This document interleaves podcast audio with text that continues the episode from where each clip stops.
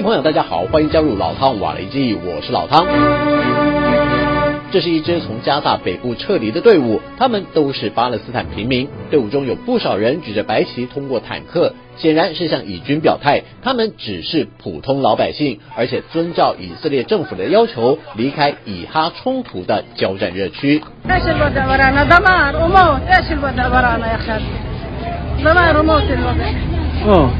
موت ودمار الشعب هذه التغريبة الفلسطينية الثانية للشعب الفلسطيني.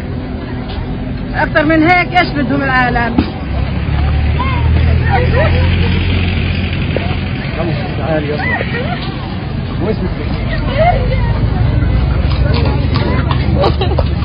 巴勒斯坦记者在撤离的路线上意外和家人团聚，让他成为事件的记录者，也是见证者。这就是战火下的悲欢离合。根据联合国人道事务协调厅的统计，北部加萨民众的撤离情况呈现倍数增加，已经有数十万人踏上撤离的道路。人群之中，大部分是徒步往南走，也有亲朋好友共乘一辆驴车，带着简单的行李离开原本的居住地。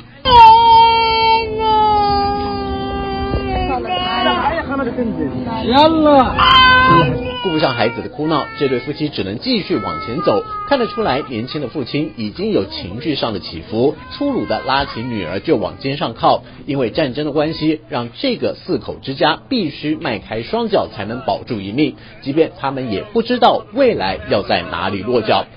萨拉赫丁公路有太多太多这样的故事，也许活着就有希望。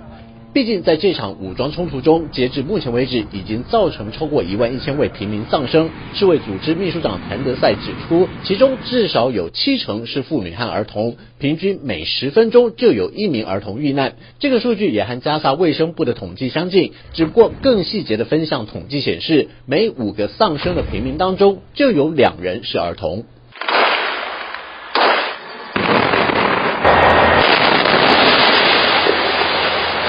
以以色列军方在加萨北部的猛烈攻势，让多数巴勒斯坦人相信哈马斯在当地的控制能力越来越弱。因为以军表示已经攻入加萨市的心脏地带，同时摧毁上百座哈马斯地道竖井。从越来越多巴勒斯坦人往南撤离的情况来看，等于间接证实以色列的战略目标初步见效，而且正在收缩战术口袋，准备彻底消灭哈马斯的有生战力和基础设施。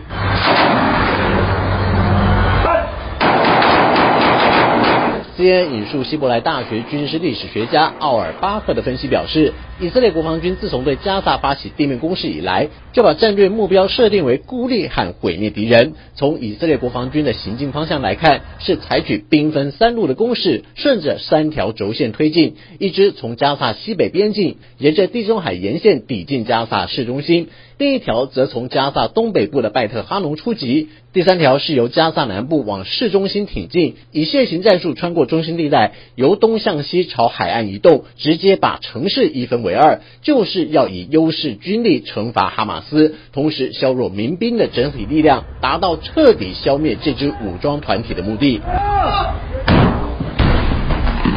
同时，奥尔巴赫也指出，以色列的军事行动不时传出新的进展，像是控制了超过十个以上的哈马斯军事据点，并且起出大批武器弹药等等，再再显示以色列国防军对哈马斯的打击力度就是朝着摧毁这支武装力量的方向执行，而且也确实做到了先孤立加萨地区，再把军事资源集中在重点打击地区，也就是将加萨分为南北两个部分，直接和哈马斯正面对决。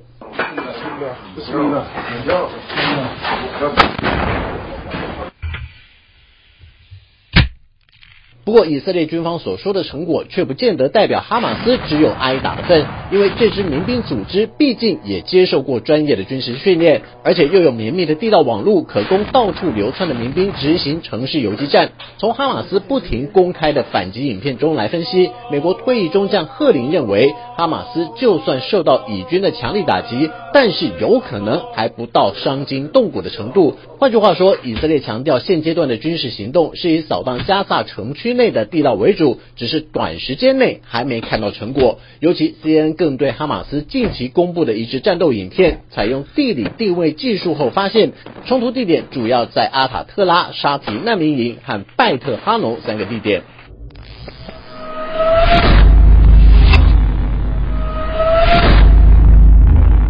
并表示，哈马斯公布的战斗影片中，可以看到民兵在攻击行动时，都会搭配一名手持 RPG 火箭发射器的炮手，把以军驶入城区内的坦克或装甲车当作主要攻击目标，透过迂回绕行的方式大放冷箭。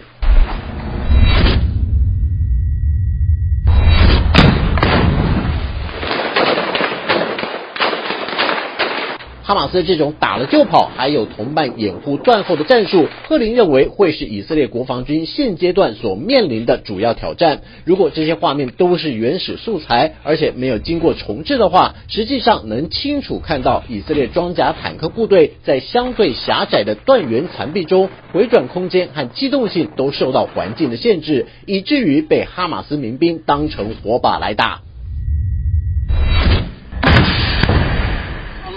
اكبر قدم يلا قدم 这种针对坦克或装甲车攻击的画面不断出现，也让很多人好奇以色列到底有多少军用的机动车辆受损。不过，以色列军方却以考虑行动安全为理由，拒绝透露数量。以色列退役上校艾尔辛就不讳言，要完全扫荡哈马斯的隧道群，至少需要好几个月的作业时间。何况这类军事行动也无法完全交由装甲车辆代劳，而是需要步兵或战斗工兵来执行，无形之中也提高了以以色列国防军的交战锋线。好了，就到这里，我们下次见。